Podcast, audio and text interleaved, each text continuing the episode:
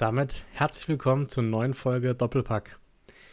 Ja, Jürgen Klopp ist bald nicht mehr Trainer von Liverpool. Xavi hört auf bei Barcelona. Ein wilder Bundesligaspieltag mit einem Dreierpack von Füllkrug und einem Dreierpack von Dennis Undaff. Und ich denke, wir haben einiges zu bereden und dazu begrüße ich wie immer den Sammy. Wunderschönen guten Abend. Guten Abend, Sammy. Was für dich auch so eine aufregende Fußballwoche? Es gab ja sehr, sehr viele News, äh, auch am Abseits vom Bundesligaspieltag, der auch sehr aufregend war. Ja, definitiv. Also auch abseits von der Transferphase, wo ich eher wilderen News erwartet habe. Vor allem bei den Trainern gab es da einige interessante Sachen. Genau, ist ja auch noch morgen äh, der Deadline Day, also am 1. Februar. Da können wir auch noch über die Transfers sprechen, die jetzt äh, heute und morgen, je nachdem, schon passiert sind oder noch passieren werden.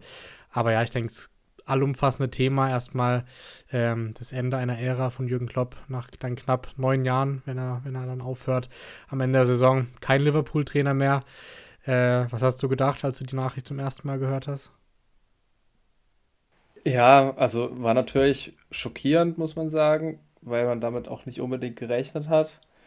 Ähm, am Ende die Gründe, die er anbringt, finde ich nachvollziehbar. Ähm, ist ja auch so eine ähnliche Situation, wie sie auch in Dortmund schon war.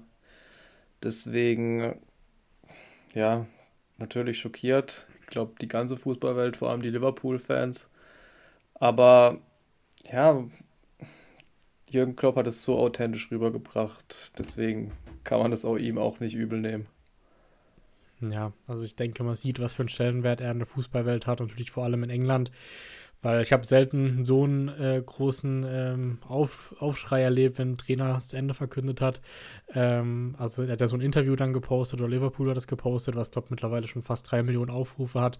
Ich denke, allein das zeigt schon, äh, ja, wie viel Aufmerksamkeit auf der Person Jürgen Klopp ist, weil es einfach krass ist, was er geschafft hat in Liverpool. Also Champions League-Titel, ähm, Premier League-Titel, dann diverse Saisons mit über 90 Punkten, wo sie dann wegen Man City nicht Meister wurden, aber ich denke trotzdem er hat alles gewonnen, was sie gewinnen hätten können, so die wichtigsten Titel und hat ja diese Saison sogar noch die Chance, das sind aktuell Erster, ähm, den nächsten Titel zu gewinnen, was, denke ich, ein krasser Abschluss wäre.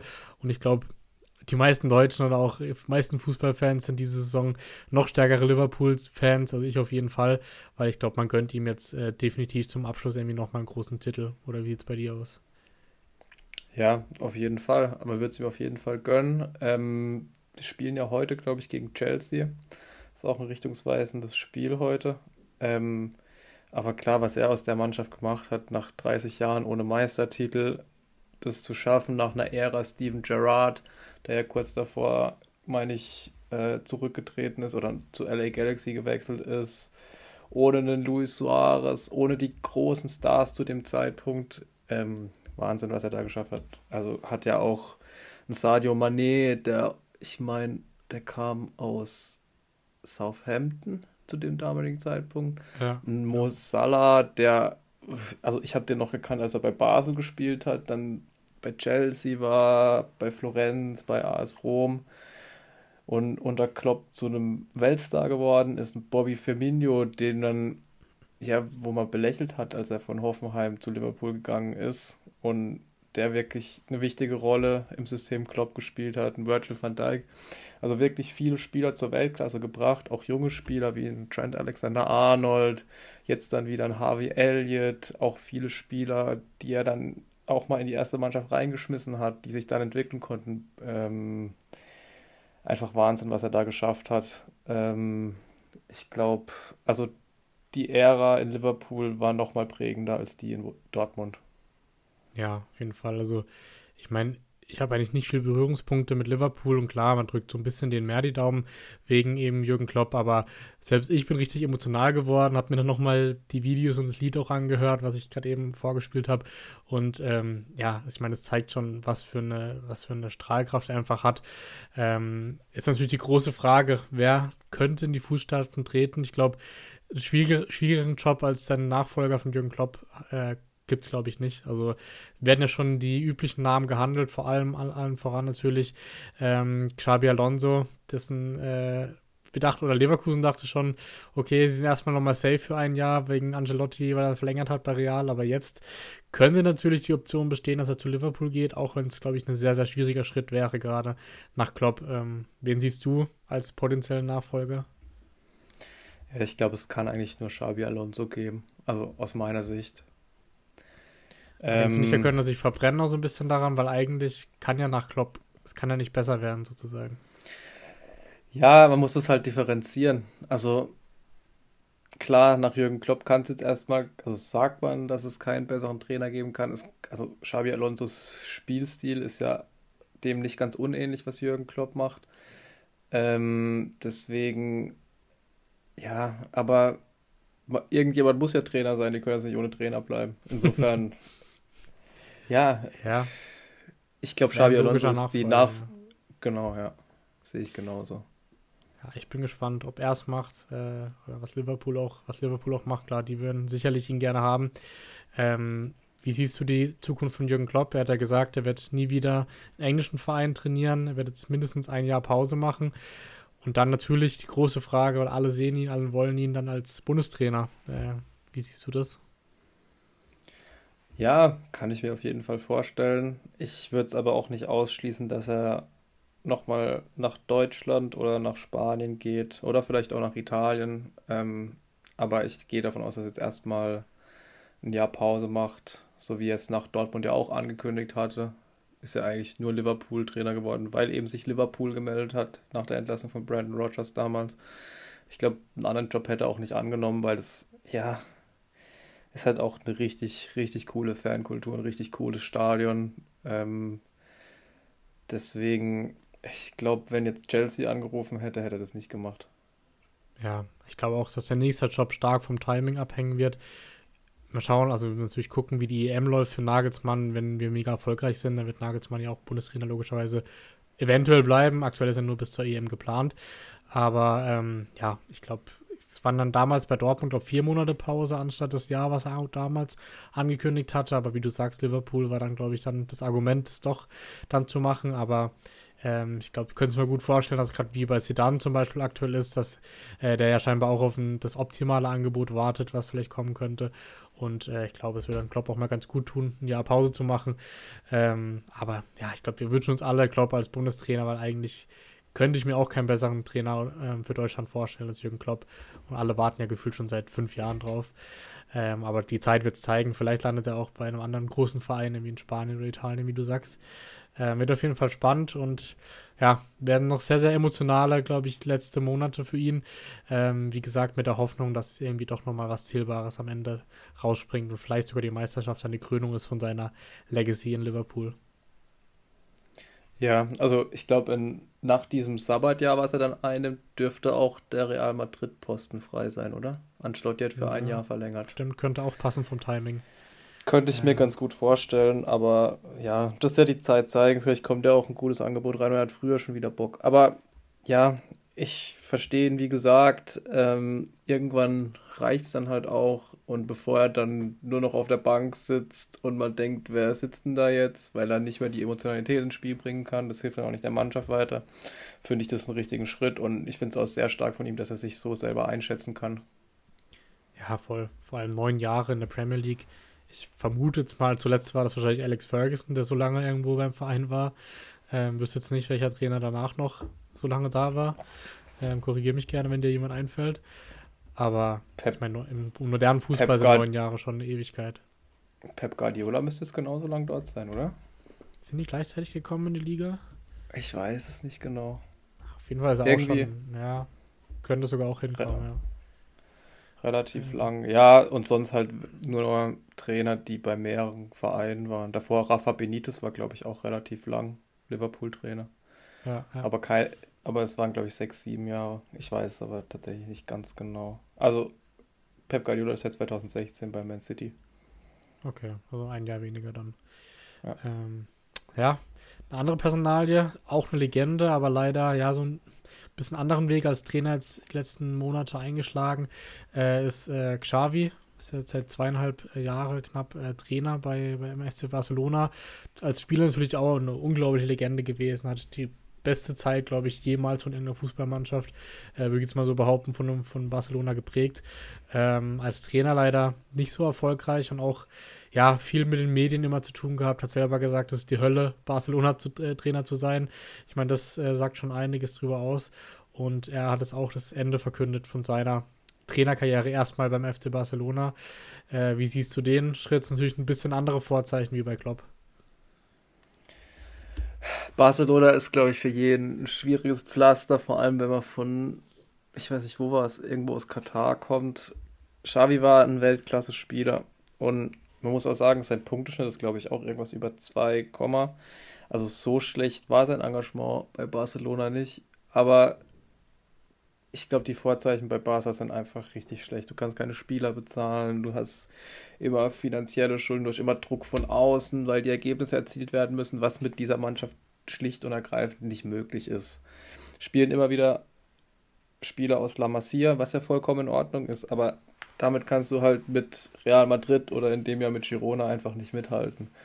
Und da die Erwartungen halt sehr hoch sind in Barcelona, ich würde da Xavi gar nicht den Vorwurf machen, dass er da irgendwas dafür kann für die Situation.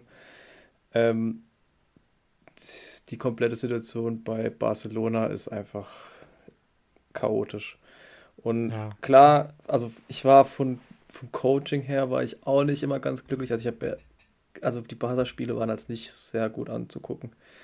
Ähm, wer da Tiki-Taka erwartet hat, das wird es in der Form nicht mehr geben, einfach weil auch der spanische Fußball sich sehr verändert hat und auch die kleineren Clubs, also ich habe ein paar La Liga-Spiele gesehen und es geht sehr in Richtung Kampf inzwischen. Es ist nicht mehr der schöne Fußball, wie es noch damals war, als Pep Guardiola Barca-Trainer war, José Mourinho Real Madrid-Trainer, der auch nicht immer den schönsten Fußball gespielt hat, aber halt mit Özil, Ronaldo wirklich Einzelkörner hatte, die sehr viel aus diesem Spiel rausgeholt haben.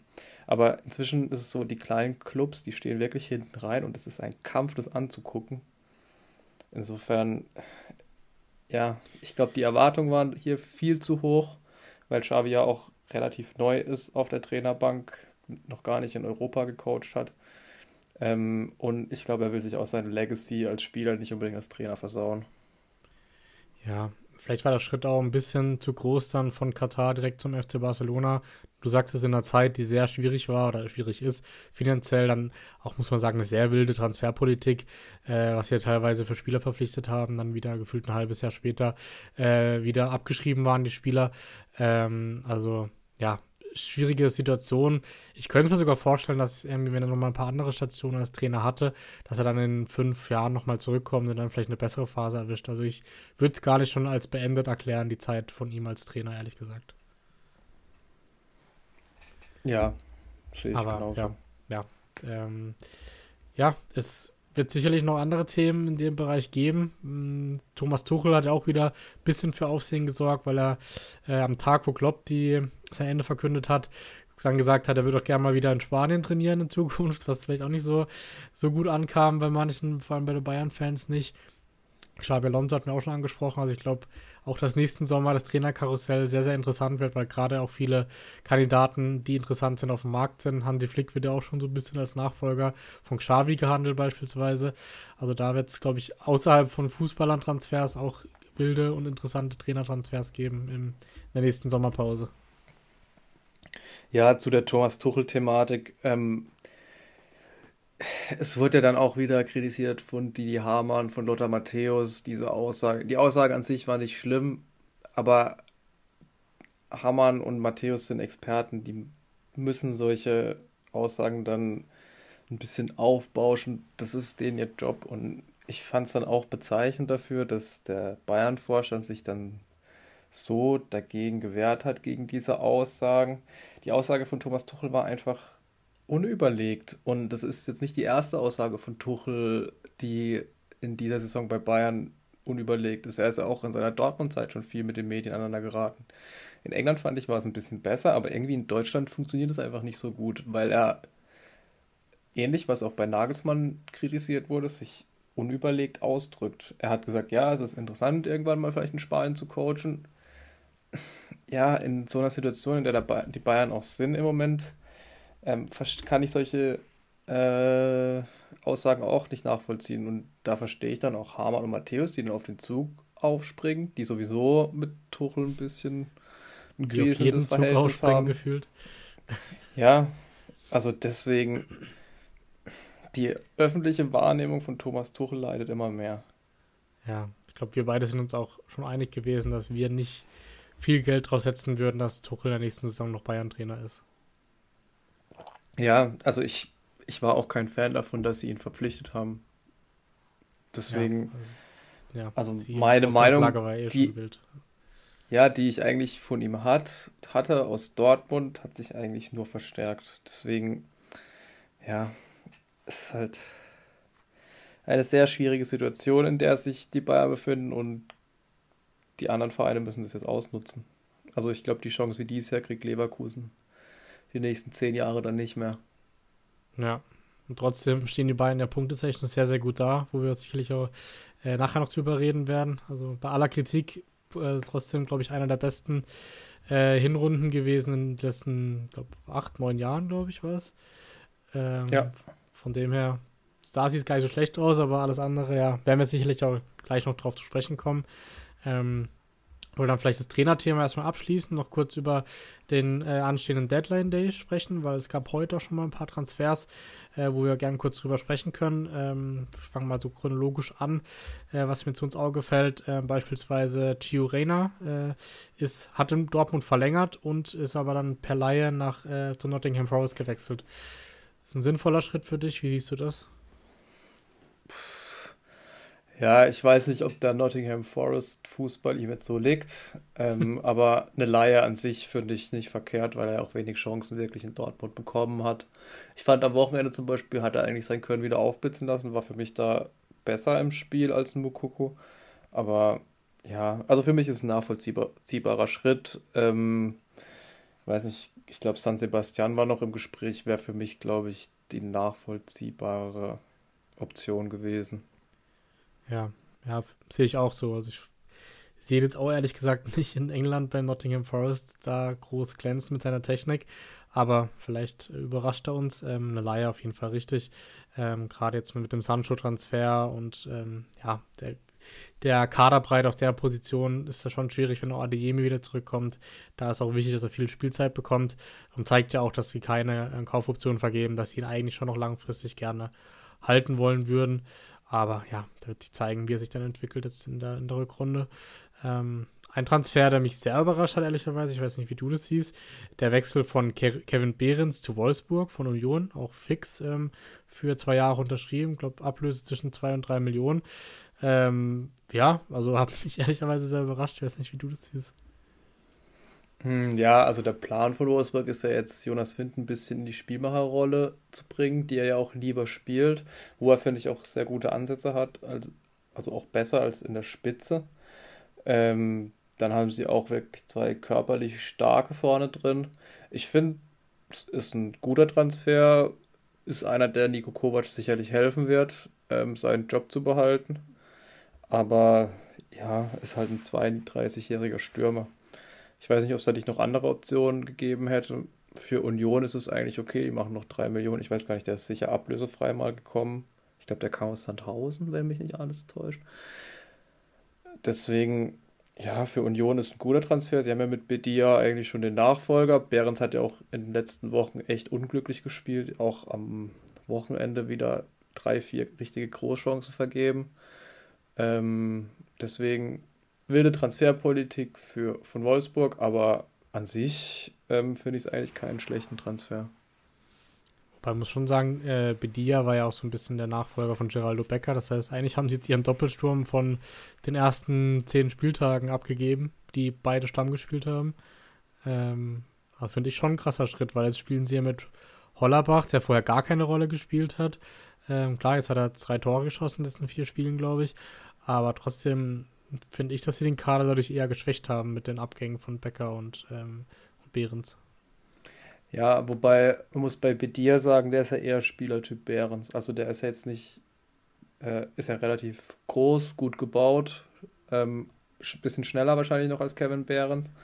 Ähm, Geraldo Becker wird, glaube ich, eher durch Hollerbach ersetzt und soll ja, auch durch ihn ersetzt ja. werden. Und ich finde, Benedikt Hollerbach macht das eigentlich auch ganz gut. Da haben sie ja noch einen Kevin Volland, ähm, der ja mit, ich gehe mal davon aus, Gehirnerschütterung jetzt raus war. Ähm, insofern, Kevin Behrens hat halt für Union jetzt nicht in den letzten Wochen nicht mehr viele gebracht, deswegen verstehe ich das auch. Ähm, ich denke auch, dass Bielica nicht unbedingt auf Behrens setzen wollte, musste das ja jetzt gezwungenermaßen. Ähm, deswegen nachvollziehbar. Ich bin gespannt, was er jetzt in Wolfsburg schaffen kann, weil seine Bundesliga-Tauglichkeit hat auf jeden Fall nachgewiesen. Ja, also mir fällt es nur schwer, wenn ich so auf die Union-Aufstellung jetzt gucke für kommende Woche, äh, zu glauben, dass sie dieses, dieses Jahr Champions League gespielt haben, weil ehrlich gesagt sieht es für mich teilweise eher wie eine Zweitligatruppe aus. Muss ich ganz ehrlich sagen. Aber ja. vielleicht äh, belehren sie mich eines Besseren. Und äh, wenn Behrens wieder aufblüht in Wolfsburg, dann ähm, ist er auch happy. Schauen, ob er in Wolfsburg auch mit Fahrrad zum Stadion fahren kann. Ähm, ich ja. denke, dass er einen schönen äh, ortsansässigen Wagen bekommen wird. Wahrscheinlich, ja, denke ich auch. Ja. Äh, spezielle Automarke. Ähm, ja, dann noch Transfers, die passiert sind, relativ auch kurzfristig, äh, war die Verpflichtung von Nadim Amiri von Mainz, ähm, fixer Transfer von Leverkusen ähm, zu Mainz. Für mich ein Transfer, der auch sehr, sehr viel Sinn macht. Ich weiß nicht, wie du das siehst, aber äh, ich glaube, äh, Amiri hat am Wochenende auch wieder gezeigt, was er eigentlich kann. Ähm, und finde ich, könnte Mainz durchaus weiterhelfen. Ja, glaube ich auch. Also ein bisschen Kreativität ins Mittelfeld. Mit Kraus, Chor und Barrero hast du ja eher die fürs Grobe. Ähm, so einen richtigen Achter, Zehner hatten sie ja gar nicht im Kader, eher noch Außenspieler. Deswegen aus meiner Sicht finde ich ein sehr guter Transfer. Ja, haben ja dann äh, zeitgleich fast noch äh, einen Gangkamp ausgeliehen von, von der Eintracht, der bisher eher eine unglückliche Rolle gespielt hat, ähm, ja, im Kader oft nicht zu Zug, äh, zum Zug kam und ja, sich wirklich gar nicht reinspielen konnte. Macht aus Frankfurt Sicht, sicherlich auch Sinn, ihn zu verleihen, scheinbar auch ohne Kaufoption. Ähm, wie siehst du da den Transfer? Ich finde, es ist bezeichnend, wie außen vor Ludovic Aschork aktuell ist. Also, ein Gangkam hat ja wirklich bei Frankfurt auch wenn es mir leid tut, wirklich nicht auf sich aufmerksam gemacht. Und die haben jetzt da mit Onisivo, mit Burkhardt, äh, mit Ajorg, mit eigentlich noch einem Nelson Viper ähm, und ein Gang haben fünf Stürmer, beziehungsweise vier, wenn man Viper rausrechnet. Es, also irgendeiner wird nicht viel Spielzeit bekommen. Oder morgen ähm, noch wechseln. Ja, vielleicht wechselt auch zurück in die Liga A. Ich habe jetzt noch keine Gerüchte gehört, aber könnte ich mir durchaus vorstellen. Ich glaube, Onisivo und Burkhardt sind safe. Aber bei Ajork könnte ich mir einen kurzfristigen Abgang tatsächlich vorstellen. Ja, was man sehen muss, ob jetzt in Gang kam, dann wirklich mehr Spielzeit als in Frankfurt bekommt, weil, wie du sagst, Überangebot an Stürmer ist eigentlich da bei Mainz. Ja, eigentlich schon. Aber wird man sehen. Ich würde es in Gang haben gönnen. Ich finde, es ist ein richtig guter Fußballer aber ähm, war in Frankfurt einfach auch teilweise überfordert und sehr unglücklich. Ich glaube, ich kann mich an die eine Chance erinnern, in der 92. Minute, wo er einen Siegtreffer, glaube ich, vergibt. Er hat sehr unglücklich gespielt jetzt in Frankfurt. Ich würde es ihm wünschen. Er hat ja gezeigt, dass er im Abstiegskampf bestehen kann bei Fürth und Hertha, deswegen. Aber ich glaube, er hat halt nie die Klasse gehalten. Das ist das Problem. Ich weiß nicht, ob das die besten Vorzeichen sind für Mainz. Ja, das stimmt. Ähm, dann noch ein Abgang von, von Frankfurtern. Ähm, Jens-Peter Hauge wird verliehen an seinen Heimatverein, FK Bodo Klimt. Ähm, auch mit Kaufoption in dem Fall. Und ich glaube, ja, ähnliche Situation wie bei in Gang kam, war es ja schon der zweite Versuch bei den Frankfurtern. Konnte nie das Potenzial, was ihm nachgesagt wurde, erfüllen. Auch immer sehr unglücklich agiert, wenn er, wenn er mal gespielt hat. Hat zwar eine gute Vorbereitung gespielt gehabt, aber konnte es dann nicht in die Saison mitnehmen.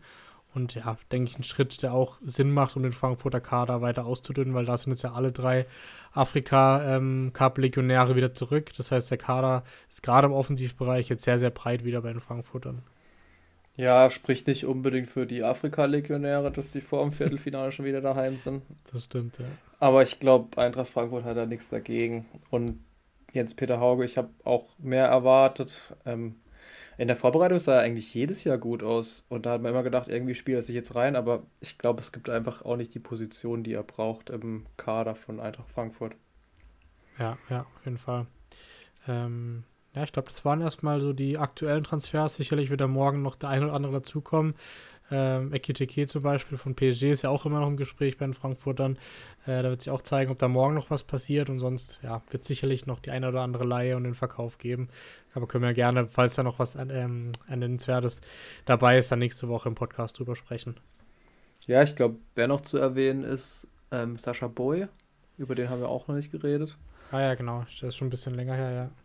Ähm, für 35 Millionen zu Bayern. Ähm, ich glaube, die Bayern wurden da auch irgendwie zu ihrem Glück gezwungen. Ich finde es ein super Transfer. Also. Genau, die ganzen Verletzungen, glaube ich, haben das nochmal vorangetrieben, dass sie dann doch gesagt haben, hey, okay, wir zahlen die Summe, die Galatasaray möchte.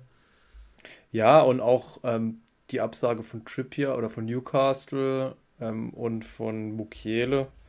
Ähm, ich finde, also Bowie ist mit Abstand die beste Option und er muss sich klar in der Liga noch beweisen, wird Anpassung brauchen. Masraui wird jetzt auch wieder zurückkommen. Ähm, aber also für mich ist es ein Top-Transfer, den Bayern da getätigt hat. Ja, muss auch sagen, das war der einzige Transfer, der auch langfristig jetzt gedacht ist, weil alle anderen wären ja wirklich nur so ein, zwei Jahreslösungen gewesen maximal. Ähm, gut, Mukele vielleicht auch ein bisschen längerfristig, aber er ist ja wirklich ein Talent, was er noch entwickeln kann, ähnlich wie vielleicht Alfonso Davis damals. Ähm, von dem her finde ich, also ich bin gespannt, hat er bei Galatasaray eine sehr, sehr große Fanbase. Also die, die Istanbuler Fans sind ja, glaube ich, teilweise schon sehr traurig gewesen, dass er geht, aber auch ähm, ja, stolz gewesen, dass er zu Bayern geht. Von dem her hat er da auf jeden Fall schon große ähm, Vorschusslorbeeren bekommen und könnte ja sogar am Wochenende direkt starten, eventuell. Ja, ich hoffe es. Also, ich würde ihn gern äh, sehen von Anfang an. Und er ja, hat jetzt ja. knapp eine Woche eigentlich gehabt. Deswegen könnte ich mir das gut vorstellen. Masraui wird noch nicht ganz fit sein. Insofern, ja, ich kann es mir gut vorstellen. Und wenn er nur 60 Minuten kriegt und dann Kimmich nach rechts hinten geht. Ah, der ist verletzt, gell? Ja, der fällt auch noch oder aus, stimmt. Fällt auch noch aus. Ja, gut, dann wird er wahrscheinlich so oder so spielen. Schätze ja, ich mal. Ähm, wir haben doch noch zwei, drei Transfers, fällt mir auf, vergessen. Und zwar äh, Moda Hut steht scheinbar kurz vor einer Rückkehr zum VfB Stuttgart. Der wurde schon gesichtet in Stuttgart. Äh, eigentlich auch eine interessante Rückkehr, oder? Also Rückkehr in die Bundesliga. Bei Stuttgart war er jetzt noch nicht. Ja, ja, also Rückkehr in die Bundesliga. Ja, ging jetzt relativ schnell. Ich glaube, er hat bei Brighton auch eigentlich eine ganz gute Rolle gespielt, aber für Stuttgart, ähm, da wurde jetzt auch mit dem Karasor-Abgang geliebäugelt jetzt die letzten Stunden. Ähm, ah, okay, hab ich gar nicht mitbekommen, aber kann ich mir nicht vorstellen, oder? Nee, aber ich, ich meine, Lazio und West Ham waren da dran. Ich weiß es gar nicht genau. Ich habe es nur heute Mittag gelesen, habe mich da auch gewundert. Aber ja, ähm, man hat es ja gesehen, am Wochenende mussten sie dann auf Fünferkette umstellen. Ich glaube, das wollen sie nicht unbedingt. Ich glaube dass der Hut und Stiller zusammen eine super Doppelsechs bilden würden. Und ja, da haben sie jetzt noch ein bisschen erweitert. Ähm, die, das Risiko ist ja auch relativ überschaubar bei dem Transfer. Ja, voll. Und ich meine, er kennt die Bundesliga. Ähm, hat auf Top-Niveau gespielt bei, bei äh, Dortmund. Von dem her, glaube ich, für Stuttgart schon eine ganz gute Erweiterung. Ähm, ja, ich glaube, das waren dann erstmal so die, die wichtigsten. Wie gesagt, alles andere reichen wir nach und ähm, können dann gern zum Spieltag übergehen, Sammy. Ähm, können ja heute mal ohne, ohne konkretes Format drüber gehen, einfach chronologisch ähm, gerne Freitagabend anfangen. Ähm, vielleicht kann ich zuerst berichten. Ich war ja wie, wie immer im Stadion. Ähm, ja, war ein sehr unspektakuläres Spiel, muss man sagen. Ähm, äh, außer ein, zwei Aktionen gefühlt. Äh, ich muss echt zugeben, war mit einer der schlechtesten Spiele, die ich live gesehen habe. Ähm, von beiden Mannschaften, aber klar, von Mainz noch etwas passiver. Ähm, dann am Ende durch ein glückliches Tor von Götze mit dem Kopf, was man auch nicht so alle Tage sieht, wo auch, ja, wirklich Millimeterentscheidung war, ob es abseits war. Also wir waren vor Ort uns sicher, dass es abseits gewesen ist.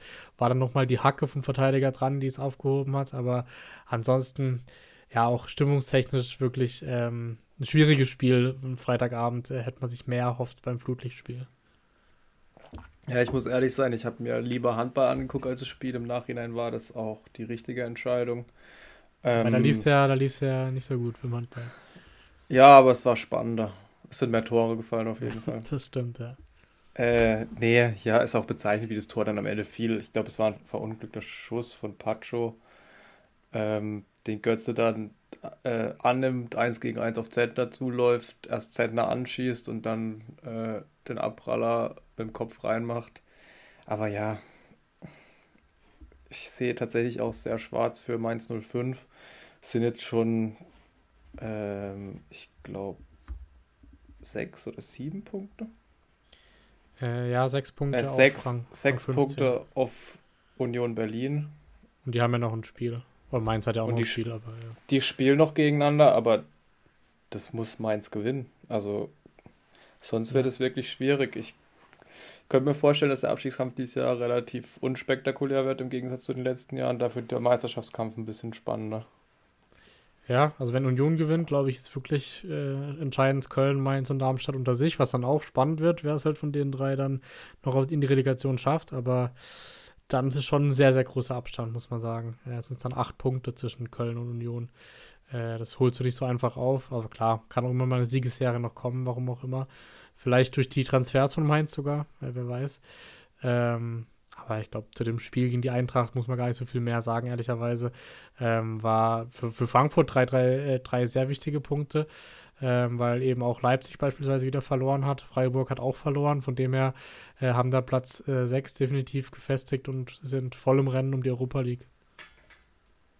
Ja, also nach dem Unentschieden in der Vorwoche war das auch ähm, sehr wichtig für Frankfurt. Ja, wobei ich weiß nicht, wenn sie einen stärkeren Gegner an dem Tag gehabt hätten, ob es dann nicht äh, ja, deutlich schwieriger geworden wäre mit einem Sieg. Wobei man passt sich ja auch immer irgendwie dem Gegner ein bisschen an als stärkere Mannschaft. Ähm, deswegen, ich glaube, dann ja. wäre ein bisschen mehr gegangen tatsächlich. Und ja, auch bezeichnen, dass Van de Beek zur Halbzeit schon runter musste. Ich, von dem Transfer bin ich noch nicht ganz überzeugt, dass Jaibi, der, glaube ich, einen Tag zurück war, dann nochmal 45 Minuten bekommen hat mit dem es dann auch schon ein bisschen besser aussah. Ähm, ja, Kalajdzic Transfer ist gut, aber Van de Beek, der muss mich erst noch überzeugen und ich glaube, es wird auch schwer, jetzt weiter in der Stadion zu sein, wenn Mamouche zurück ist, wenn Jaibi zurück ist. Ja, ich glaube, der hat sich vielleicht insgesamt erhofft, dass sie noch ein bisschen länger beim Afrika Cup sind, einfach damit er sich ein bisschen mehr reinspielen konnte, weil wie du sagst, bisher konnte er leider noch nicht so überzeugen, aber die Saison ist noch lang, also ich glaube, könnte sich auch definitiv noch ändern, ist ja auch noch frisch dabei. Ähm, ja, aber dann das nächste Spiel bei mir wäre dann Wolfsburg gegen Köln. Ich glaube, so arg viel zu sagen gibt es über das Spiel auch nicht, äh, außer, glaube ich, eine interessantere Nebengeschichte. Äh, ja, also der Assistent ähm, hat sich nach einem Schuss von Finkgräbe, also, oder nach einer Klärungsaktion von Finkgräbe verletzt durch einen Schuss an den Kopf. Ähm, wurde dann über Stadionlautsprecher jemand mit einer Schiedsrichterlizenz gefunden. Dann ähm, ja, äh, ein Torhüter, glaube ich, war es, und Teammanager vom MTV Gifhorn ähm, war im Publikum, war dann vierter Offizier, hat da auch eine sehr gute Figur gemacht, muss man sagen. Also, hat auch mal trainiert unter Felix Magath tatsächlich. Ja, genau, der war mal, glaube ich, in Wolfsburg eine Zeit lang. Ähm, hat das sehr souverän gemacht, muss man sagen. Ähm, war aber auch das Interessanteste am Spiel. Ähm, Sagt schon einiges auf. Ja, also Köln geht in Führung durch Farid Alidou, war ein Freistoß von Keins, den Mele unglücklich verlängert und Alidou steht dann sehr frei, hatte zum Glück nicht so viel Zeit zum Überlegen, sondern kriegt den Ball halt auf den Kopf. Ähm, ich glaube, wenn er noch ein bisschen mehr Zeit gehabt hätte, wäre das auch schief gegangen. Aber so fällt der Ball ihm halt auf den Kopf oder geht rein. Ich glaube, da waren alle ein bisschen überrascht, so sah es zumindest aus. Aber fast im Gegenzug dann Paredes ähm, mit dem 1 zu 1 ähm, da hat man gesehen, was Wind als Zehner machen kann. Schirmt den Ball super ab in der Mitte. Dann wird die Seite gewechselt zu Czerny, der mit Mele zusammen flache Hereingabe und Paredes am zweiten Pfosten. Ähm, ja, äh, Schwebe pariert dann noch gegen Paredes äh, in der zweiten Halbzeit, aber ja, viel mehr ging dann auch nicht. Ähm, herauszuheben bei Wolfsburg Kevin Paredes und bei Köln, wenn ich sehr gut fand, Max Hinkgräbe. Also ähm, der macht da einen richtig guten Job. Ähm, für mich auch die letzten zwei, drei Wochen wirklich der beste Kölner und jemand, auf den man auch in Zukunft schauen muss, auf jeden Fall. Denkst du, der Linienrichter sieht das auch so? Der muss auch auf ihn schauen, glaube ich. Der hätte lieber auch mal auf den Ball geschaut, aber der war so schnell, der konnte auch nicht mehr ausweichen. Ich glaube, er hat ihn auch echt unglücklich getroffen. Ja, er war direkt auf die Schläfe. Ähm, ja, aber man hat echt auch wenig vom Spiel ehrlicherweise der Konferenz gesehen, weil es ja dann auch lange unterbrochen war. Äh, dann auch die Suche nach einem neuen äh, vierten Offiziellen. Von dem her kann ich auch nicht viel mehr zu dem Spiel sagen. Ähm, Köln, ähnliche Situation wie Mainz, äh, die ja, sind in einer, in einer ganz verzwickten Lage, haben wir auch schon die letzten Wochen drüber geredet. Und Wolfsburg versinkt gerade ehrlicherweise so ein bisschen mit den Gladbacher zusammen in der äh, Bedeutungslosigkeit für diese Saison. Ja, wobei Wolfsburg hatte jetzt ein Endspiel nächste Woche gegen Hoffenheim oder Nico Kovac hat ein Endspiel, es wurde ja auch so ausgerufen. Wenn es da kein Dreier gibt, dann ist Nico Kovac weg. Ja, denkst du, dass er. Wer das, das wurde so kommuniziert. Wer hat das ähm, ausgerufen? Ich weiß gar nicht, wer. Marcel Schäfer? Echt? Hast ähm, so, wurde das so klar gesagt? Ja, also wurde gesagt, dass es jetzt ein Endspiel ist. Okay, krass. Gut, wenn sie gegen Hoffenheim verlieren, können sie auch Europa sowieso vergessen. Also. Ja, müssen wir auch realistisch sein. Europa können sie jetzt schon vergessen. Ja, von Punkten her sind sechs Punkte auf Rang 7, wäre schon noch möglich, aber ähm, schwierig. Aber Rang, achso, ja, gut, Rang 7 muss ja aber auch erstmal dazu qualifizieren. Ja, ja. Gut, eventuell ja dieses Jahr sogar äh, fünf Champions League Plätze für die deutsche, deutsche Liga, wenn sie. Ach so, stimmt, das ist, das ändert sich, ja. Ja, ja. Ich weiß ja gar nicht, ob dann sogar ein Achtelplatz, glaube ich, dazukommen könnte, eventuell. Aber das ist noch alles ein bisschen, ein bisschen vage. Weiß ich. Ja, ich habe da überhaupt gar keinen Bock drauf. Aber ja. das ist ein anderes Thema. Ja, da ähm, könnte ich mich jetzt noch mal eine Stunde gesondert drüber aufregen. Ja, machen wir mal eine gesonderte Folge zu. ähm, ja, Hoffenheim haben wir schon angesprochen, das wäre bei mir auch das nächste Spiel. Ähm, ehrlicherweise ähnlich. Ähm, weiß nicht, ob es ein bisschen ein Ereignis äh, äh, reicher war. Bei der Konferenz wurde es auch nicht so stark thematisiert wie, wie manche andere Spiele, die wir gleich noch zu sprechen kommen. Ja, ähm, man muss sagen, Heidenheim macht weiterhin einen guten Job. Ich glaube, die sind ähm, auf Platz 3 in der Tabelle in den letzten paar Spielen. Ich weiß gar nicht. Oder in 2024? Ich weiß es gar nicht genau. Zumindest ärgern die, die größeren Mannschaften ganz schön. Äh, zuschauertechnisch war das Spiel schlecht besucht, muss man sagen. Wie gewohnt in Hoffenheim. Ähm, Stimmung war auch keine da. Also nichts Neues. Ähm, in der 29 Minute geht Heidenheim durch Dingchi in Führung. Ähm, lässt da zwei Hoffenheimer super stehen, also Dingchi auch. Ähm, ich freue mich, wenn er nächstes Jahr wieder in Bremen spielt, weil Bremen mit dem Aufwind, den sie jetzt gerade haben, dann noch mit dem Dingchi, der dazu kommt, mit dem Jinma, mit Voltemar, das könnte echt eine super Mannschaft nächstes Jahr werden. Ähm, dann Doppelpass mit Schöppner und der schickt den Ball perfekt äh, in den Lauf von Dingchi wieder. Der dann 1 gegen 1 gegen Baumann bleibt dann sehr cool. Ähm, kurz vorher hatte dann aber ein ganz klares Handspiel von Benedikt Gimber ähm, der vorher auch Fuß, glaube ich, auf den Kopf gekriegt hat und dann geblutet hat. Ähm, ich weiß nicht, ob das damit zu tun hat, aber streckt seinen Ellenbogen raus. Äh, klare Elfmeter. Kramaric ähm, verwandelt dann souverän. Ähm, ja, und in der zweiten Halbzeit ist es dann so ein bisschen vor sich hingeplätschert. Das Interessanteste war dann noch ähm, die Chance von Bülter, ein Kopfball, den Müller überragend pariert, war ein bisschen früh in der Luft, sah sehr wild aus, aber wenn er den Ball hat, hat er recht. Insofern, ja, Hoffenheim könnte auch so ein bisschen in der Bedeutungslosigkeit versinken. Ich glaube, die sind es auch seit Spieltag 10 oder so, sind die irgendwie auf Platz 17 in der Tabelle, theoretisch. Ähm, haben jetzt auch schon sechs oder sieben Spiele nicht mehr gewonnen. Es ist immer das gleiche Spiel. Guter Start bei Hoffenheim und irgendwann brechen sie dann ein und dann gibt es eine grausame Rückrunde, aber es reicht halt auch nicht zum Absteigen. Ja, gut, stehen ja noch auf Platz 8 ähm, mit ja, drei Punkten Rückstand auf Rang 7. Also da geht es endlich sogar noch, aber äh, wie du sagst, ähm, ja, schwierige Phase. Könnte sogar dann äh, gar kein so spannender Kampf eventuell werden, wenn es so weitergeht um Europa äh, und ähnlich über Abstiegskampf. Aber wir hoffen, dass die Meisterschaft mindestens spannend bleibt. Ähm, aber ja, ich glaube, zu dem Spiel muss man auch nicht so viel sagen, ähm, sondern lass uns eher gern äh, direkt über Bremen sprechen. Die haben nämlich jetzt sechs Punkte geholt aus den letzten zwei Spielen, wo sie eventuell beide Spiele nicht so eingeplant haben. Und da sieht man auch wieder, wie schnell es in der Bundesliga tatsächlich gehen kann. Weil lasst die sechs Punkte mal abziehen, dann werden sie auf Rang 15 oder Rang 14. Also da sieht man, wie schnell es gehen kann. Jetzt sind sie auf Rang 9 ähm, und ja, haben echt, äh, wie du sagst, einen echten Aufwind. Aber auch ein ziemlich schwaches Spiel von Freiburgern. Oder wie hast du es gesehen? Ich würde eher sagen, es war ein sehr gutes Spiel von Werder Bremen wieder. Also erstmal personell, Duxch kam zurück für Woltemade. Demann für Weiser. Dadurch rückt Agu auf die rechte Seite. Der ist dann auch direkt ähm, in der ersten kritischeren Situation ähm, beteiligt. Ähm, wird durch Makengo von hinten am Fuß getroffen. Für mich war es ein Elfer. Ähm, deswegen äh, dann folgerichtig aus 1-0 durch Marvin Duksch per Elfer. In der 28. Minute dann das gleiche in Grün im Prinzip auf der anderen Seite. Demann gegen Weißhaupt, auch da klarer Elfer. 1-1 ähm, dann durch Vincenzo Grifo. Ähm, und nach der Halbzeit war Bremen dann einfach deutlich die bessere Mannschaft.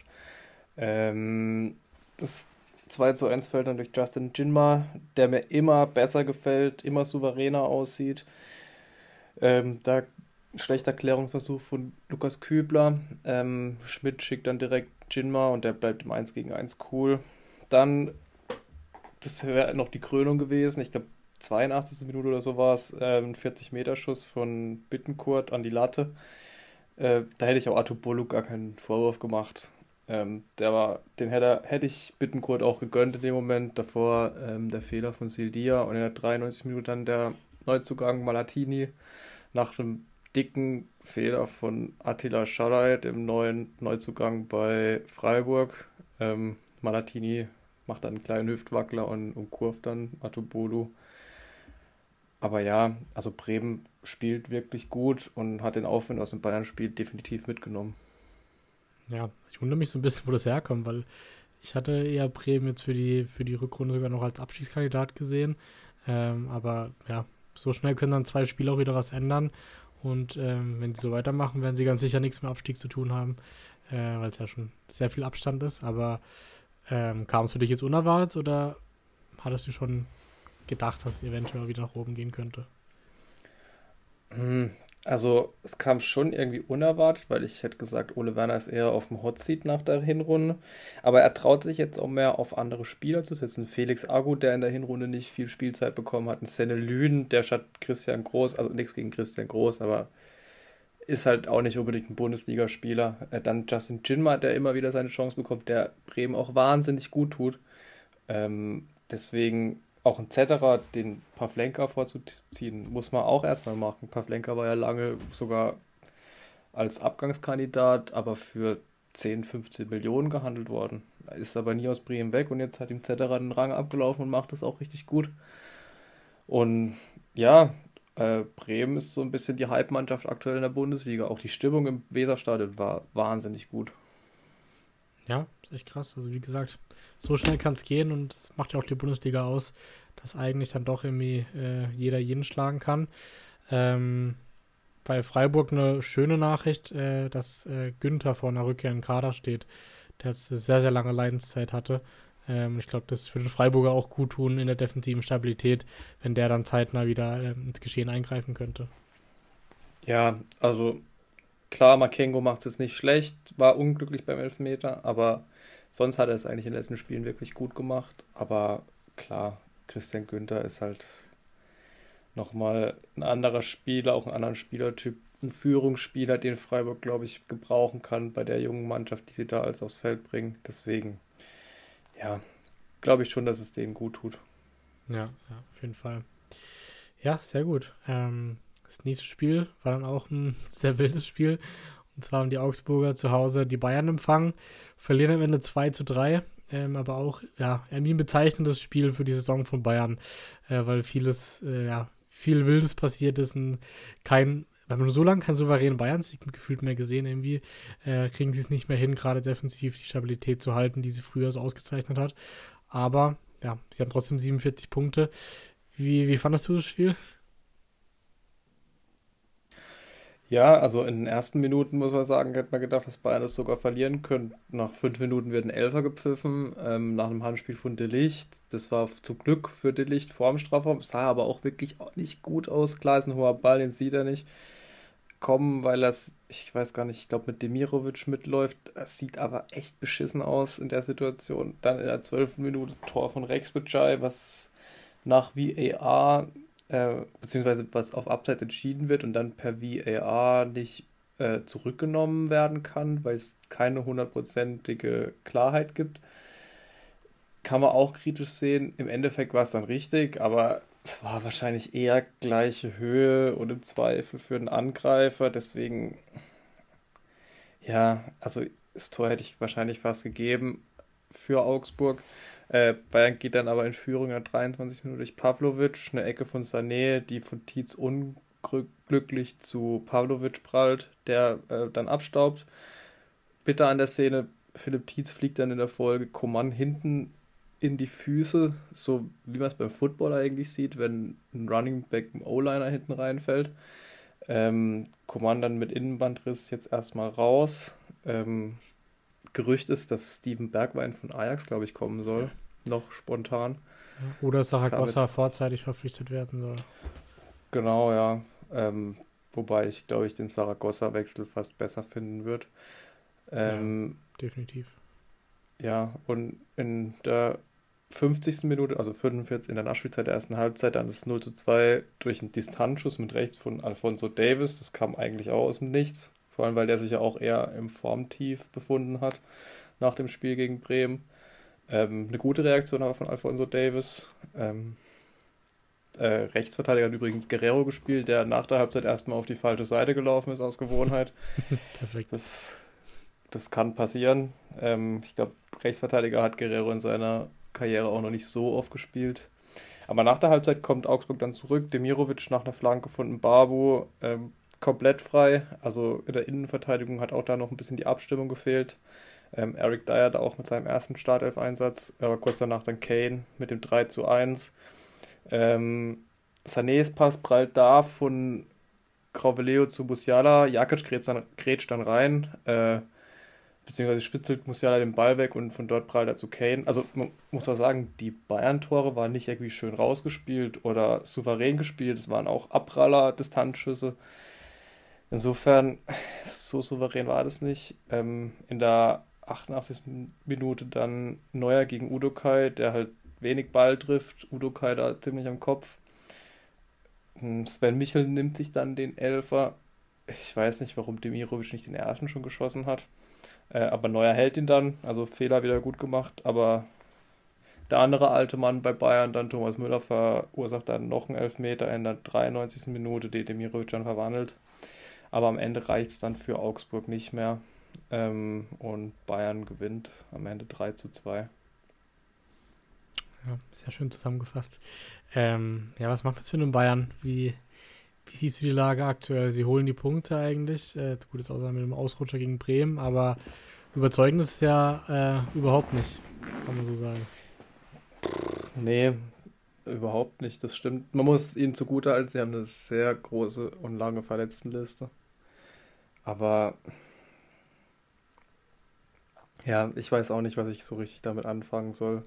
Ich bin halt auch einfach kein Fan von der Tuchel-Art und Weise zu spielen. Also es sind ja auch die Augsburger nicht angelaufen oder in irgendeiner Art.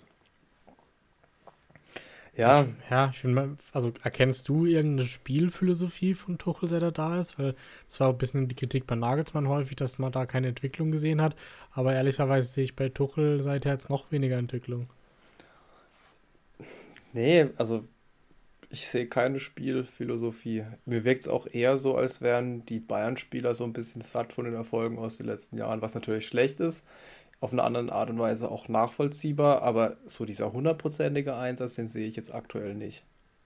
Ja. Außer bei den Jungen, die reinkommen, Pavlovic, Tell, die das wirklich richtig, richtig gut machen, finde ich. Ähm, und ich glaube, das wäre auch eine Option, mehr auf die noch zu setzen. Ja, ich glaube, es wird auch im Sommer echt wieder einen größeren Umbruch geben. Vielleicht mit einem Knabri-Abgang, mit einem Kimmich- oder Goretzka-Abgang. Ich glaube, einer von beiden wird definitiv gehen.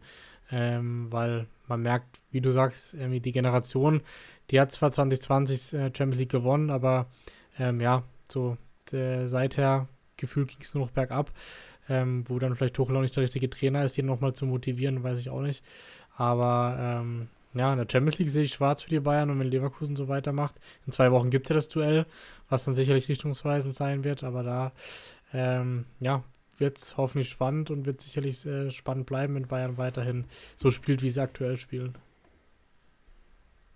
Ja, auf jeden Fall. Wobei ich mir auch wieder vorstellen könnte, dass sie gegen Leverkusen dann so motiviert sind, dass sie 4-0 gewinnen. Das ja, würde ich wär, nicht ausschließen. Wäre wieder typisch, das stimmt. Ähm, gut, äh, ein anderes Team, was definitiv auch motiviert war. Was für mich auf jeden Fall das überraschendste Spiel äh, diesen Spieltag war, äh, waren die Stuttgarter zu Hause gegen Leipzig. Ähm, hatten ja, ja nicht gut angefangen im neuen Jahr. Da dachte man schon, oder ich hatte auch schon ein bisschen befürchtet, okay, es geht Richtung Abwärtsspirale und dann hauen sie einfach die Leipziger 5 zu 2 weg und sind das deutlich, deutlich bessere Team gewesen und haben richtig starkes Heimspiel abgeliefert.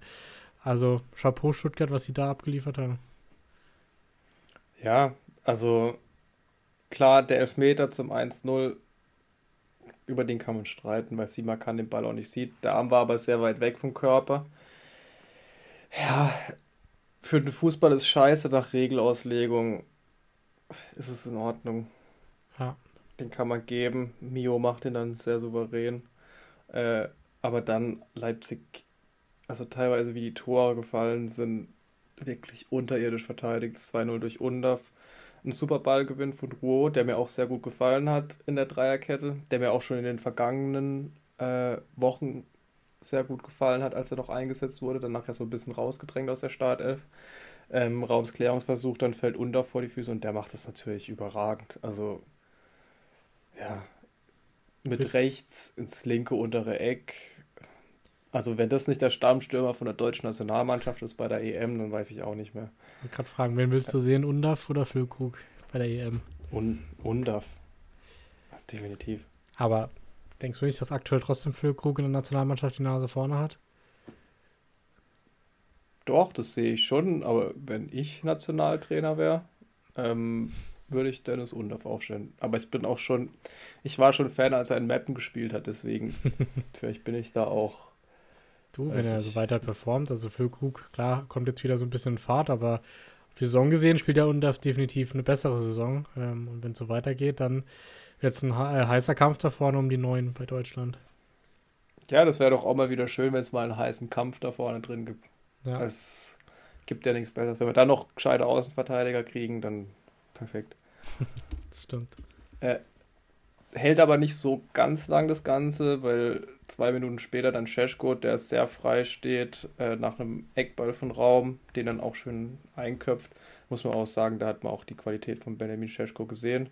Aber kurz nach der Halbzeit schlägt dann Jamie Leveling zu, äh, eine Flanke von Fürich, Kopfball von Wagnermann und Leveling macht es dann gut aus der Drehung. Keine Chance für Blaswig. Kurz danach dann wieder äh, die Leipziger in der 55. Minute ein Konter. Ähm, ein sehr schöner Ball von Niklas, äh, Nikolas Seiwald, der ja bis jetzt sehr unglücklich bei Leipzig spielt, aber da auch mal gezeigt hat, was er eigentlich drauf hat. Openda macht es dann aber auch Weltklasse.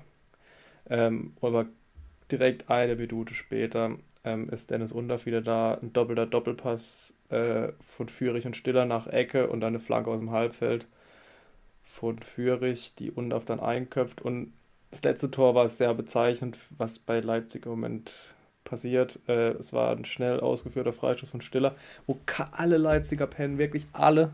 Ähm, Undaf trifft dann im zweiten Versuch, aber damit war das Spiel dann auch gelaufen und in Stuttgart war eine Riesenstimmung.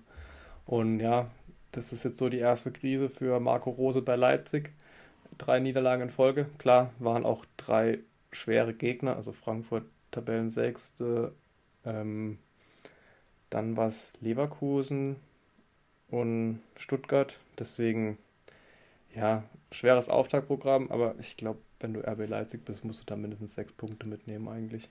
Ja, so sagen, es war ja auch gegen Stuttgart ein Sechs-Punkte-Spiel mit Champions League, weil wenn sie gewinnen, sind sie an Stuttgart vorbei und jetzt sind sie vier Punkte hinten dran. Also ja, schlechterer Start geht fast nicht, aber ähm, ja, ich, ich traue es den Leipziger trotzdem zu, äh, auch wenn dann Simmons wieder zurück ist, äh, wenn Olmo sich wieder komplett fit eingespielt hat, dass sie entweder an Dortmund oder an Stuttgart noch vorbeiziehen und dann trotzdem in der Champions League landen, weil ja, eigentlich ist der Kader zu stark für die Europa League, muss man sagen. Ja, auf jeden Fall. Aber sie haben jetzt auch eine relativ knappe Personaldecke, muss man sagen. Also durch die Abgänge. Ja. Ähm, dann nur Elmas, der dazugekommen ist, der jetzt auch noch nicht so den Impact hatte offensiv sieht es da schon schwierig aus. Wenn da mal mehr passiert, ähm, es kommt da jetzt wahrscheinlich auch niemand mehr, deswegen muss man mal abwarten. Vielleicht haben sie sich da auch ein bisschen verzockt. Ja, so Open Da spielt jedes Spiel, der bringt gar keine Pause. Dann wechseln halt Sergio und Paulsen, aber sonst Baumgartner ist jetzt auch noch nicht, noch nicht so der Top-Spieler, findet zwar besser rein, aber Äh, so ganz ähm, auf einer Höhe mit Olmo und Simmons ist er definitiv nicht. Ähm, ja, ich bin gespannt, äh, wie es da weitergeht. Aber Stuttgart auf jeden Fall, ja, Respekt, ähm, Platz 3 äh, gehalten. Und es gab ja dann am Abend am Samstag noch ein Spiel, auf das ich mich auf jeden Fall sehr gefreut hatte. Konnte dann leider die Erwartungen nicht erfüllen. Ähm, 0 zu 0 Leverkusen gegen Gladbach. Woran hat es gelegen, Sammy? Gladbach wollte in dem Spiel genau eins und das war kein Gegentor kriegen. Ja, stimmt. Das haben sie erfolgreich geschafft. Also, ähm, ich habe mir das Spiel auch, also das Abendspiel kann man sich dann immer ein bisschen besser angucken als die ganzen Konferenzspiele. Also auch ein bisschen mehr drauf eingehen. In den ersten 15 Minuten hatte Leverkusen 85% Ballbesitz. Da wollte Gladbach gar nichts, hatten auch drei gute Abschlüsse von Amiri, Hofmann und Wirtz. Ähm, dann der erste Angriff von Gladbach, da musste Kova, der äh, Spielpraxis bekommen hat für das Pokalspiel, äh, eingreifen. Äh, hat es aber auch souverän gemacht gegen Netz. Ähm, dann Großchance von Wirtz ähm, nach einem Fehler von Honorar war super rausgespielt dann, aber Wirtz kann das nicht verwandeln. Ähm, und Gladbach ist einfach kompakt gestanden. Die Flanken sind nicht angekommen. Marvin Friedrich hat, glaube ich, so viel Klärungsaktionen gehabt wie im ganzen Jahr bis jetzt. Ähm, und eigentlich Gefahr ist nur durch Distanzschüsse entstanden und dann ähm, drei große Chancen durch Frimpong und Grimaldo, die aber Moritz Nikolas ähm, souverän pariert. Ähm, und dann, glaube ich, das Tackling des Jahres von Flo Neuhaus gegen Frimpong, der da eigentlich schon gedacht hat, dass er auf jeden Fall das Tor macht, hat aber davor zweimal schon ähm, eine Chance vergeben. Deswegen hat er vielleicht auch ein bisschen nachgedacht und das war ein bisschen zu lang. Und Flo Neuhaus, der ein sehr, sehr gutes Spiel gemacht hat, der oft kritisiert wurde, ähm, war dann recht, war rechtzeitig da und danach in der letzten Viertelstunde ging eigentlich nichts mehr. Ich weiß nicht, ob Leverkusen sich darauf verlassen hat, dass sie noch ein Tor machen in der 90. Das hat ja ganz gut funktioniert in zwei Spielen davor. Aber ja, in dem Spiel war mehr drin, als das Ergebnis letztendlich aussagt, aber wirklich Gladbach hat sich halt hinten reingestellt, was ja gegen Tabellenführer auch nicht verwerflich ist. Ja, also ich würde jetzt auch das Ergebnis nicht überbewerten, weil gut, Leverkusen letzten zwei Spiele hatten sie da noch den Lucky Punch am Ende, jetzt hatten sie ihn halt nicht. Aber ähm, ja, die Dominanz, wie du sagst, war auf jeden Fall da. Und ich glaube, äh, so Spiele hast du auch immer mal drin. Ähm, das äh, ist dann auch kein Beinbruch. Und die Gladbacher waren, glaube ich, sehr, sehr happy mit dem Punkt, haben auch wesentlich mehr gejubelt dann nach Abpfiff. Ähm, Neuhaus noch zu der da die Info, dass er jetzt doch bleiben soll, wahrscheinlich oder sehr wahrscheinlich jetzt, ähm, jetzt über den Winter. Und dann denke ich, wird im Sommer geguckt, ob er dann eventuell dort wechselt. Aber ich denke, in der Form und mit solchen Gretchen kann er dann ähm, Gladbach auf jeden Fall weiterhelfen, auch in der Rückrunde weiterhin. Ja, ähm, ich glaube auch, dass ihm die Position einfach ein bisschen besser liegt als diese Zehner- oder hängende Spitzenposition.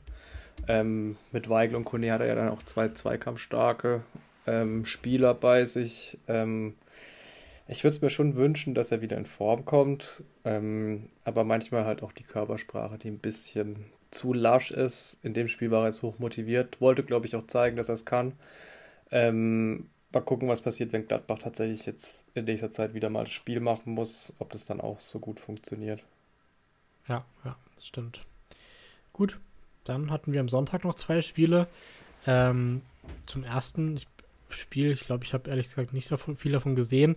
Es war, glaube ich, auch ein sehr unspektakuläres Spiel. Kannst du mehr zu Union gegen Darmstadt sagen?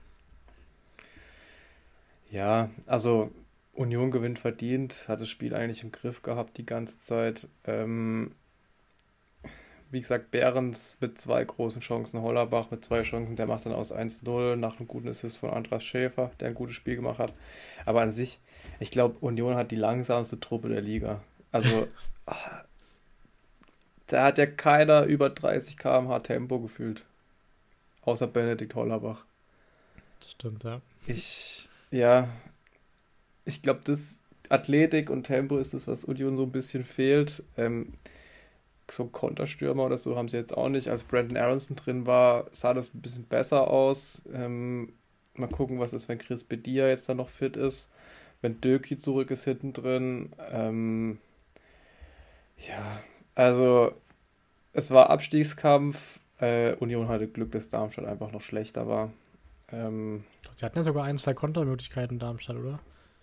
Ja, immer wieder mal Skarke. über Julian Just waren, muss man sagen, der das gut macht. Skarke, äh, Aber ja, wirklich große Chancen hatten sie auch nicht. Und am Ende dann eben verdienter Sieg. Also, ich muss sagen, in dem Spiel war weniger drin als in dem Leverkusen-Spiel. ja, das sagt auch schon einiges. Ähm, gut, dann das letzte Spiel war dann äh, der BVB im Ruhrpott-Derby gegen Bochum. Ähm, da auch wieder so mein Eindruck, ja, bei BV, beim BVB läuft es eigentlich auch nicht so, aber sie holen aktuell die Ergebnisse. Ähm, ich weiß nicht, wie du es gesehen hast, aber äh, ja, am Ende klappt es dann irgendwie trotzdem immer mit dem, mit dem Siegen. Die letzten, letzten zwei, drei Wochen haben wir ja wirklich, äh, ich glaube, neun Punkte aus den ersten drei Spielen 2024 geholt. Ja, also bei allem Respekt an die Gegner, aber es waren halt Bochum, Köln und wer war denn das erste? Darmstadt? Ich glaube, Darmstadt war es noch. Ähm, die Ergebnisse sehen besser aus als das, was Dortmund geleistet hat. Ähm, ja. Also im, auch im Spiel gegen Bochum. Es war nicht so, dass sie wirklich souverän waren, gehen früh in Führung nach einem Foul von Riemann gegen Malen. Ähm, es waren Elfmeter. Ich weiß auch nicht, was es da zu diskutieren gab von Manuel Riemann. Er trifft ihn, klar, er trifft ein bisschen am Oberschenkel, hat blutet Riemann ein bisschen oder ein Bluterguss, wenn Malen ihn dort trifft. Aber ich weiß nicht, ob du das Spiel gesehen hast, mir ist es dann schon wieder auf den Sack gegangen, dass er sich dann da hinlegt und eine Show macht. Gut, Riemann beschwert sich immer über alles. ja, ich kann es so langsam. Ich, ich finde, Manuel Riemann ist ein super Torhüter, aber für mich ist er tatsächlich nicht so richtig sympathisch ähm, und beschwert sich halt über alles. Ist ja okay, aber und kann auch sein, dass in seinem Empfinden es kein Elfmeter war, aber leg dich doch dann nicht hin, weil du ein bisschen Schramm am Oberschenkel hast. Mein Gott, also wirklich. Äh, dann ähm, kommt Bochum eigentlich ganz gut zurück. Masovic hat eine gute Chance nach einer Ecke von Stöger, die durch alle durchgeht. Masovic ist dann selber ein bisschen überrascht, verpasst die dann. Ähm, und Dortmund hilft dann kurz vor der Pause mit, dass Bochum wieder zurück ins Spiel kommt. Ich würde da aber tatsächlich auch Schlotterbeck nicht so den großen Vorwurf machen. Da muss ein klares Kommando von Alex Meyer kommen, der statt äh, Gregor Kobel gespielt hat. Sieht am Ende bescheuert aus, aber ich glaube, Schlotterbeck geht da nicht hin, wenn da ein klares Kommando kommt. Ja, ja, sehe ich auch so. Also sieht natürlich trotzdem immer unglücklich aus bei so einem Eigentor. Ja, auf jeden Fall. Und dann, ja, Dortmund ist dann die bessere Mannschaft, kommt dann auch so ein 2 zu 1. Ähm, man muss sagen, die Einwechslung von JB Bino Gittens war richtig gut. Der hat dann ein richtig gutes Spiel gemacht. Ist auch fragwürdig, warum der nicht mehr spielt. Aber ich hinterfrage die, also von Terzic, die Entscheidung personeller Natur eigentlich auch gar nicht mehr. Ähm, ja, äh, Bino Gittens äh, spielt einen Sabitzer an, der flankt die Mitte und dann kommt Füllkrug mit aller Wucht, köpft das Ding rein. Ist da sicher 40, 50 Zentimeter über seinen Gegenspieler. Ähm, also ich habe mir aufgeschrieben, eher Füllkrug. Aber ja, war ein sehr schönes Tor. Und dann ähm, das 3 zu 1 fällt dann wieder durch einen Elfmeter. Gamboa da mit dem Fußwischer gegen Bino Gittens. In der Entstehung kann man da vielleicht ein Handspiel pfeifen von Füllkrug, sah auf jeden Fall so aus. Aber ja, ich, erst, der Ball kommt ähnlich wie bei Delicht von oben, geht ihm dann halt in die Hand. Wahrscheinlich muss man es nach heutiger Regellegung abpfeifen, aber ähm, an sich war das für mich in Ordnung. Und dann das 3 zu 1 eben durch Niklas Füllkrug, der, glaube ich, seinen ersten Dreierpack für die Dortmunder schnürt. Ja, sicherlich. Wenn mich ja. nicht alles täuscht. Ja. Ja, aber Bochum kann sich da eigentlich auch nichts vorwerfen. Muss sagen, Patrick Osterhag ist da auch wieder herauszuheben, der die letzten drei Wochen super spielt, super in Form ist.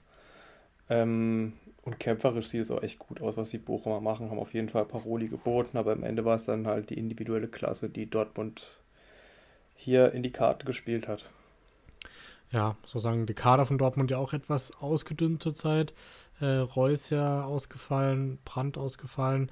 Sancho wackelt jetzt für die kommende Partie. Reina ist weg, Kobel fällt aus. Also schon auch wichtige Spieler, die da fehlen. Äh, ich bin auch gespannt, wenn es mal stärkere Gegner kommen in den nächsten Wochen. Ich glaube, nächste Woche jetzt gegen Heidenheim, da ist vielleicht noch, ja, auch mit dem Kader noch ein Sieg drin, aber dann kommen ja auch wieder schwerere Gegner. Ähm, dann ja, bin ich gespannt, ob dann Dortmund mit dem Fußball, den sie aktuell spielen, doch weiterkommt.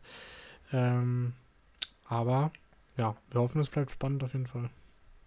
Ja, wobei Heidenheim auch nicht zu unterschätzen ist, würde ich sagen. Nee, Im Hinspiel war es, glaube ich, glaube, das war auch ein Freitagabendspiel. Das war, oder zumindest ein Abendspiel, ähm, wo Heidenheim danach im 2-0 noch zurückgekommen ist zum 2-2. Da hat Haller gegen Beste, glaube ich, den Elfmeter verursacht.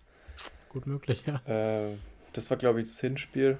Und jetzt ähm, ist er in Heidenheim, also nochmal vielleicht ticken härter. Ja, das wird interessant, glaube ich, das Spiel. Also die erste richtige Aufgabe für Dortmund, würde ich sagen. Ja, stimmt. Ähm, gut, ich glaube, dann sind wir durch mit dem ähm, Spieltag von der Bundesliga. Du hattest mal ganz kurz Pokal erwähnt, Sammy.